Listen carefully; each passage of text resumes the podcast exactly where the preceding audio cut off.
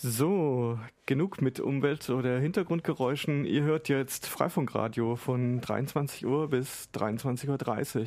Heute im Studio meine Wenigkeit Elektra und heute habe ich den Keks. Ja. Du Hi. musst nahe ins Mikrofon. Ah, so. Ja. Genau, und äh, hier ist ein Kopfhörer. Ja. Dann gucke ich mal, ob wir auch ankommen. Ja, hi, hier ist der Keks. Genau, heute ist der Keks zum ersten Mal bei uns im Studio.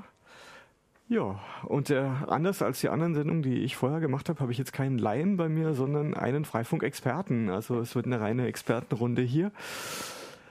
Ähm, dann müssen wir mal gucken, dass wir irgendwie noch ein bisschen auf dem Erdboden bleiben, sodass die Leute uns auch verstehen.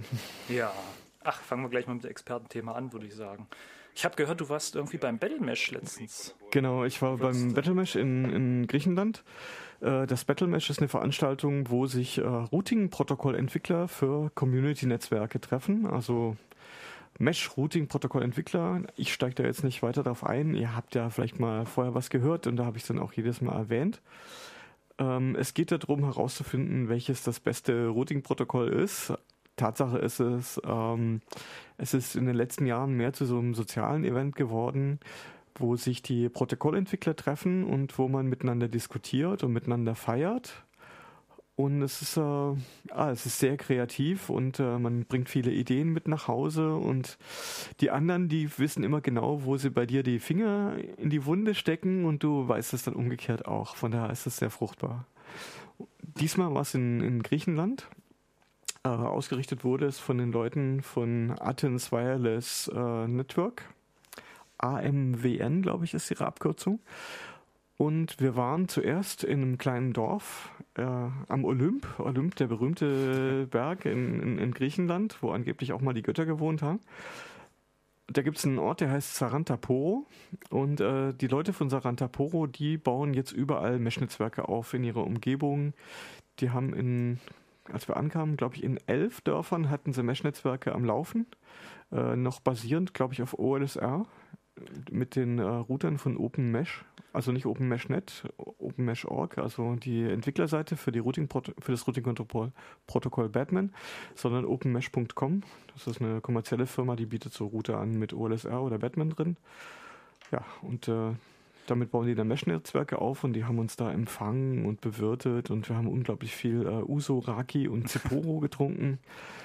Und das war jetzt auch äh, wie hier in Deutschland ähnlich Freifunk vergleichbar Netzwerk? Also war das dann auch für alle offen dort oder also was die jetzt ist, gebaut haben? Das ist für alle offen. Es gibt ein, also, also ein Captive Portal, also so eine Nervseite. Wenn man sich mit den Hotspots verbindet, wird man darauf hingewiesen und muss mhm. auf ja, ich will das hier benutzen, klicken.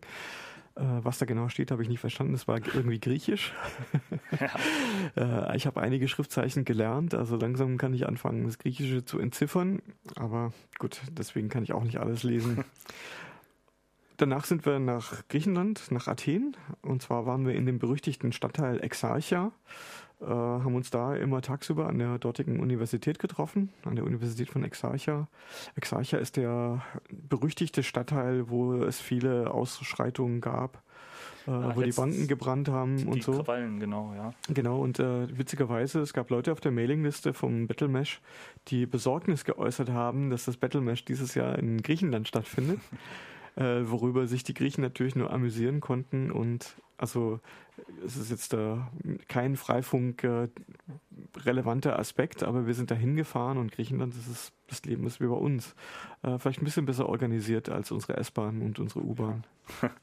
Ja, es ist auch immer eine Frage, was bringen die Medien einen rüber, ja, und, und was, was sehen die Leute da vor Ort? Genau, also es was, gab was passiert. Es ja. gab wirklich Leute auf der auf der Battlemesh Mailingliste, die hatten Sorgen wegen Griechenland und äh, wir sind dahin und äh, es war absolut unbegründet. Also ich hatte ganz ehrlich damit gerechnet, dass vielleicht mal Streik ist, dass äh, vielleicht wie bei uns mal die Fluglotsen streiken oder so oder die Bediensten auf dem Flughafen und dass sich dann der Abflug oder die Ankunft irgendwie verzögert, aber da war nichts dergleichen.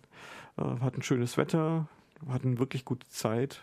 Äh, alle haben es genossen und alle haben gesagt, sie kommen nächstes Jahr wieder und ich tippe mal, dass das nächste Battle Mesh größer wird als das diesjährige und äh, so war es naja, schon auch die letzten Jahre über. Es wird immer größer. Es ist auch von den Entwicklern her immer sehr beliebt, habe ich den Eindruck. Also gerade jetzt solche Veranstaltungen, wo jetzt auch verschiedene Gruppierungen rauskommen. Also erstmal die, die Entwickler von den Betriebssystemen, dann die Entwickler von Routing-Protokollen und also es ist mein, mein Eindruck von den äh, Terminen, die wir in Berlin hatten zum Beispiel, dass, dass, dass, dass das Zusammentreffen ja auch sehr wichtig ist für die Leute, um mal zu sehen, was kann man jetzt eigentlich mit dem Protokoll machen, wenn man es nur normalerweise durch, durch Virtualisierung schickt oder sowas. Genau, ja. und äh, OpenWrt-Entwickler waren halt auch mit dabei.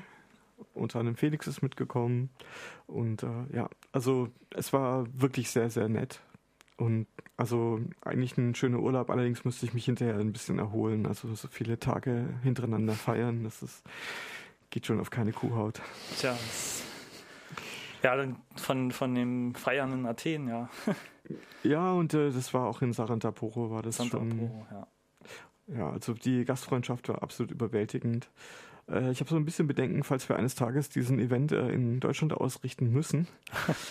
also die, die Erwartungen und die Latte ist ja schon sehr, sehr hoch. Also da kommen wir bestimmt nicht hin. Hm. Also so eine Gastfreundschaft, dass ein ganzes Dorf äh, eine Busladung voller Nerds bewirtet und die dann bei sich zu Hause unterbringt und jedes Ta jeden Tag irgendwie extrem tolles Essen auf den Tisch stellt zum Frühstück, zum Mittagessen und zum Abendessen. Das war schon extrem. Ja. Und dann haben wir zum Abschied, haben wir noch in einem anderen Dorf, haben wir noch ein kleines Mesh aufgebaut. Das war so zum Abschied. Ein, ein Gastgeschenk quasi. Äh, na, das hatten die Leute aus Sarantapur organisiert. Wir sind dann mit dem Bus hingefahren und haben dann äh, ein paar Knoten auf Dächern oder auf dem Balkon installiert. Das ging alles ganz locker flockig und ja, und dann sind wir weitergefahren nach Athen. War insgesamt äh, relativ lang. Also es gab eben dieses äh, nannte sich Warm-up in einem kleinen Dorf. Da waren jetzt äh, nicht alle Leute dabei, aber schon wirklich die meisten. Und dann in Athen sind noch ein paar Leute dazugestoßen, die halt nicht so viel Zeit hatten. Es war toll. Ja, mehr brauche ich dazu, glaube ich, nicht sagen. Und ansonsten ja. wird es ja auch langweilig. Du hattest dich vorbereitet, äh, du wolltest über Dachinstallationen reden. Ja, ich, ich äh, aus der Vergangenheit ja immer wieder so ein Thema bei uns gewesen. Also ich komme ja selber aus der Ecke Berlin Nordost vom Freifunk und dort haben wir, weiß ich, was ist das jetzt schon fast zehn Jahre her, haben wir angefangen, auch mal ein paar Knoten auf Dächer zu setzen. Und das wäre jetzt eigentlich mal so diese grundlegende Sache, äh, wie kommt man eigentlich dazu, ähm, auf dem Dach ein richtiges Access Point mit, mit richtigen dicken Backbone-Verbindungen aufzubauen und, und da würden wir vielleicht ein bisschen reinschauen wollen. Ähm, das können wir gerne tun. Ja, also ähm, in Ausgangssituation ist es ja so, äh, bei uns gewachsen das Netz meistens an ein, zwei DSL-Anschlüssen und draußenrum äh, die Leute, die es empfangen konnten, äh, haben dann Glück gehabt, wenn man es übers Fensterbrett weiter verbreitet hat, das, das WLAN. Aber äh, so richtig eine Lösung war es eigentlich nicht für die Zukunft, äh, wenn man jetzt auch irgendwie noch die Leute drei Straßen weiter versorgen wollte. Ja, ja also essentiell ist eigentlich, dass man die WLAN-Knoten so hoch und frei wie möglich anbringt und da will man eigentlich aufs Dach. Genau. Und da haben wir uns erstmal so Gedanken gemacht, naja, wie kriegt man das am besten hin? Also äh, haben uns umgeguckt, auch nach Friedrichshain runter oder äh, wie sie es da gemacht haben oder in anderen Städten und äh, ja, dann sind wir natürlich auch ähm, auf die Idee gekommen, auf bestimmte Einrichtungen zuzugehen. Haben mal geguckt, ja, was ist denn jetzt hier besonders hoch? Zum Beispiel eine Schule. Sind wir dann, äh, die haben so einen tollen Turm dort äh, für uns super privilegiert. Äh, und, und wir hatten halt auch äh, Freifunker dort, die an dieser Schule Kinder hatten mhm. und darüber Kontakt hergestellt haben. Und dann dem Schulleiter das vorgestellt haben und gesagt haben, ja, wir, wir haben jetzt ein Bürgerprojekt, wir bauen ein freies Netz auf, wir versorgen die Gegend hier mit Internet und äh, würden vielleicht auch für euer ähm, Schulinternet sorgen und äh, sind wir so an, an den Schulleiter herangetreten und haben versucht, äh, irgendwie einen Standort zu finden, um dann auch äh, andere Straßen noch mit anzubinden bei uns, ja. Mhm. Und das war erfolgreich, nehme ich an. Das war erstmal erfolgreich, ja. Also das ging äh, äh, dadurch, dass jetzt der Schulleiter sich da hintergeklemmt hat und das gut fand und äh, halt das von den, von den Schülern beziehungsweise auch von, von den Lehrern unterstützt wurde, also wenn da jetzt irgendwie die, die, die, die, Elternvertretung ankommt und sagt, ja, wir hätten jetzt ein Projekt und, und da sind auch die Schüler für und äh, äh ist das immer gern gesehen, ja. Also die, die Lehrer, die können sich ja nicht selber äh, nur mit allen Ideen da äh, ver verwirklichen an so einer Schule, dann brauchen sie ja auch mal ein paar Einflüsse. Ähm, und dort äh, haben wir dann uns dann überlegt, was können wir machen, wen können wir damit erreichen und haben auch mal rumgeschaut, so ein Nachbarbezirk und äh, versucht dann auch äh, ein paar Strecken zu unserem DSL dann vorzubereiten und haben dann versucht, an den anderen Stellen auch aufs Dach zu kommen, um dann über den Dächern quasi äh, Art Richtfunkverbindung aufzubauen. Das sind dann unsere Datenautobahnen die wir dann ab und zu brauchen. Ja. Äh, ich meine, ohne es genauer zu kennen, was ihr da alles gemacht habt, äh, soviel ich weiß, ihr habt immer so recht leistungsstarke Geräte da auf die Dächer gebaut. Ja. Nicht so ein einfaches Gerät, was nur eine Funkschnittstelle hat, sondern gleich was Größeres mit äh, drei, vier Funkschnittstellen wahrscheinlich, oder? Da haben wir früher mal angefangen, richtig äh, ähm, alte Rechner zu benutzen, ja. Also da haben wir äh, ganz normale alte PCs, alte PCs x86 Rechner benutzt und dort äh, selbst kompiliertes Linux draufgezogen und dann unsere Schnittstellen konfiguriert und dann hinterher noch diese ganze Routing-Themen an den Start gebracht und das alles zum Laufen versucht zu bringen, ja.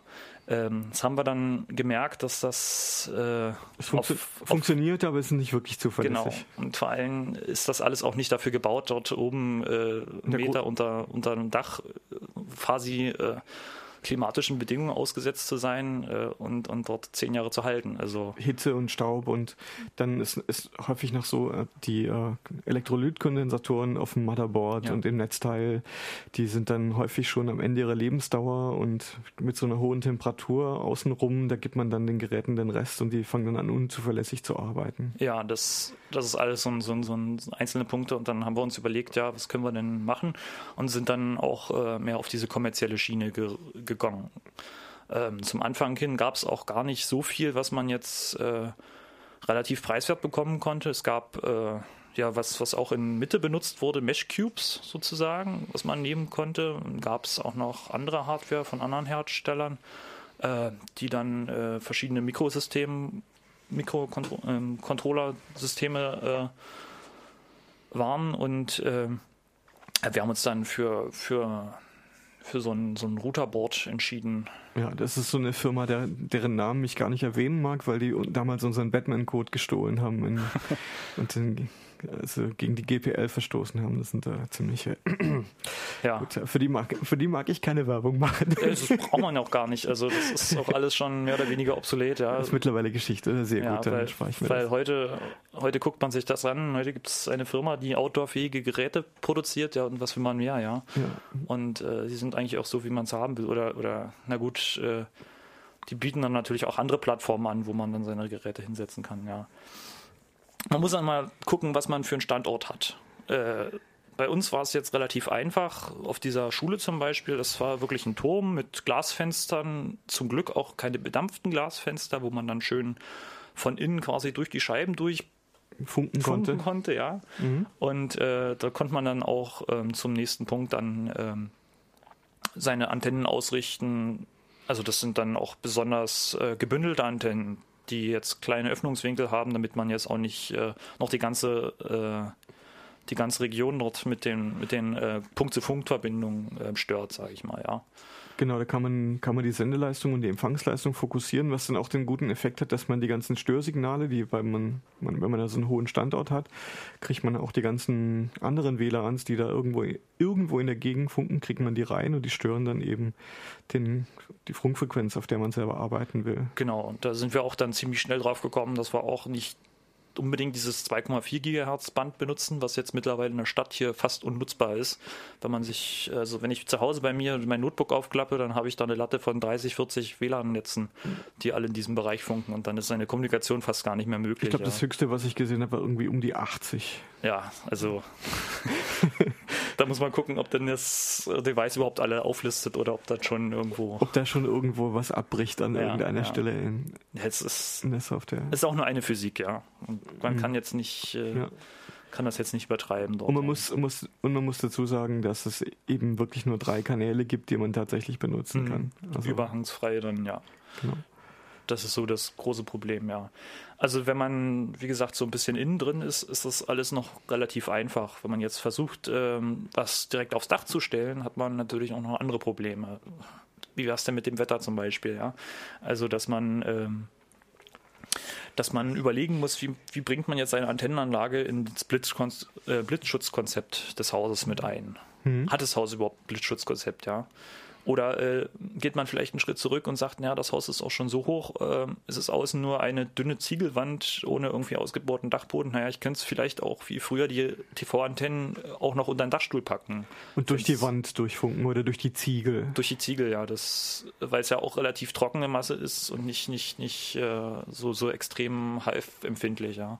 Mhm. Oder dämpfend, ja. Wobei ich selber schon mal äh, in der Toskana habe ich äh, in einem ganz alten Gebäude mit ganz dicken Mauern habe ich die Erfahrung gemacht, dass so alte Mauern, wenn die auch wenn die feucht sind noch vom, vom ja. Winter, da geht da wirklich gar nichts durch. Also die sind hermetisch abge, abgedichtet, da kommt wirklich gar nichts ja, durch. Ja, natürlich, ja. Das, wenn es zu dick wird, dann auf gar keinen Fall, ja. ja. So eine Ziegel, weiß ich, zwei Zentimeter, ein Zentimeter, mehr ist das ja auch nicht mhm. in Keramik. Aber äh, wenn es geht, dann sollte man auch wirklich aufs Dach kommen und dort ja. einen Mast befestigen und diesen ins Blitzschutzkonzept anschließen. Und das ist dann immer äh, noch eine Kostenfrage. Also da braucht man dann meistens einen Elektriker für, der das, äh, äh, der das dann auch noch abnimmt hinterher, dass man dann auch sicher gehen kann, äh, dass das, was man gebaut hat, äh, ein Blitz quasi standhält. Oder ähm, ja, auch diese ganze Anlage, die man dort oben hat. Also man hm. kann es dann so beitreiben, dass man theoretisch mit, mit optischen Kabel nach oben geht und, und dort sich nochmal eine extra Stromversorgung hinlegt, um ähm, das Hausnetz komplett von, von Blitzschutz zu trennen. Und äh, das ist ja die Frage, was passiert denn, wenn jetzt wirklich ein Blitz einschlägt? Ähm, Im schlimmsten Fall brennt die ganze E-Anlage ab und äh, man kann in sämtliche Wohnungen gehen und, und muss da die Geräte äh, bezahlen, die kaputt gegangen sind, ja. Und das ist auch wieder eine Kostenfrage für einen Fall, den eigentlich niemand von uns will, ja. Hm. Ich meine, ich glaube, korrekt macht man es, dass man äh, einen metallischen Leiter hat, der wesentlich höher ist als die eigene Installation, die man hat, die auf jeden Fall, also wenn der Blitz einschlägt, auf jeden Fall dort einschlägt und eben nicht in die eigene Elektronik. Richtig, ja. Und von da führt man auf kurzem Wege und mit richtig dicken Querschnitt, also einen geeigneten Blitzerder und verbindet den wirklich mit dem passenden äh, Schellen und so an die vorhandene Blitzanlageninstallation. Dann ja. ist man eigentlich auf der sicheren Seite. Ja, das denke ich auch, dass das zumindest äh, mal unterhalb des Blitzschutzes dann sein sollte. Also wir haben auch äh, haben auch einen anderen Punkt jetzt auf einem 21-geschossigen Hochhaus. Dort sind wir auch äh, mit einem Amateurfunkstandort zusammen äh, dort auf dem Objekt. Da ist auch noch ähm, kommerzieller Mobilfunk anwesend. Und äh, ja, wir sind dann halt so weit unten, dass wir uns darüber auch keinen Kopf mehr machen müssen, weil das relativ genau. weit unten positioniert schon ist. Und äh, ich habe jetzt bloß vor kurzem noch aus, aus ähm, dem Bereich ähm, Kiezfunk im Kopf, äh, dass die dort ein, einen Glockenturm in einer Kirche hatten, wo dann die ganze E-Verteilung mal abgebrannt ist. Es scheint auch nicht wirklich äh, der Freifunk gewesen zu sein. Äh, die Elektroverteilung mhm. zum Glockenturm hoch. Mhm.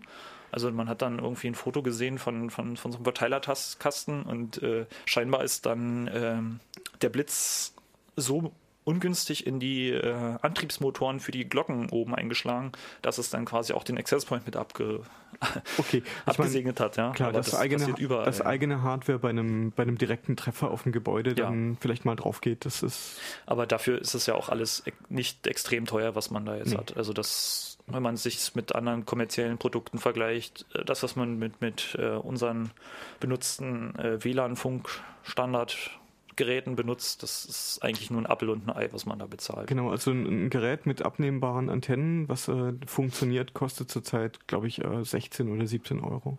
Ja. Das sind äh, eigentlich traumhafte Voraussetzungen ja. heutzutage. Ich, ich, weiß, wir hatten damals auch nochmal einen kommerziellen äh, Richtfunklink, äh, also Hardware, äh, die auch im ISM-Band gearbeitet hat, aber die fertig end-to-end -End äh, eine Netzwerkbrücke hergestellt hat und die hat dann auch schon über 1000 Euro äh, gekostet ja, und hat auch nicht viel mehr Performance gehabt als unser WLAN-Funk, den wir da hinterher aufgebaut haben, für einen Bruchteil von dem Geld, ja. Genau, und äh, in dem Rahmen fällt mir noch ein, äh, irgendwann hieß es mal der WiMAX, WiMAX, WiMAX, das ganz tolle Ding und mittlerweile ist das, glaube ich, unter ferner Liefen verschwunden. Ja, das ist ja immer, äh, wie groß ist die PA-Maschine, um sowas voranzutreiben, ja. Also mhm. Gut, als nächstes sehen wir dann LTE und wie sich das so entwickelt. Ja.